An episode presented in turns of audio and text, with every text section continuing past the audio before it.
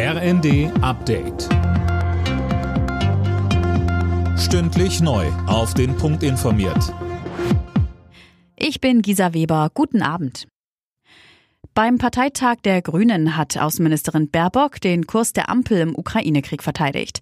Zum Thema Waffenlieferungen sagte sie, weil wir eine Friedens- und Menschenrechtspartei sind, unterstützen wir die Menschen, die ihr Leben verteidigen. Außerdem rief sie zum Zusammenhalt auf. Dieser Krieg ist hybrid.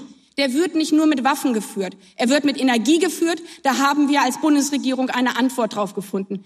Aber er wird auch mit Angst und Spaltung geführt. Und genau das müssen wir jetzt verhindern. Das Institut der deutschen Wirtschaft wirft der Ampel vor, bei ihren Entlastungspaketen zu sehr auf die Methode Gießkanne zu setzen. Die Ökonomen kritisieren, dass Gutverdiener teils deutlich mehr als Geringverdiener profitieren, etwa bei der Gaspreisbremse. Wer sich eine große Wohnung leisten kann und mehr Energie verbraucht, wird auch stärker entlastet, heißt es. Das Institut hat außerdem Zweifel, ob die Unternehmen gerade im Mittelstand ausreichend entlastet und gestützt werden.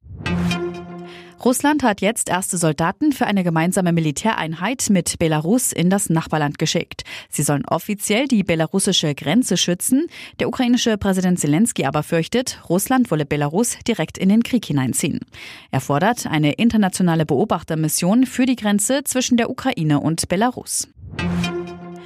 In der ersten Fußball-Bundesliga hat der VfB Stuttgart am zehnten Spieltag den ersten Saisonsieg geschafft. Gegen den VfL Bochum gelang ein 4 zu 1 Erfolg. Die weiteren Ergebnisse Frankfurt-Leverkusen 5 zu 1, Wolfsburg-Gladbach 2 zu 2 und Bremen-Mainz 0 zu 2. Alle Nachrichten auf rnd.de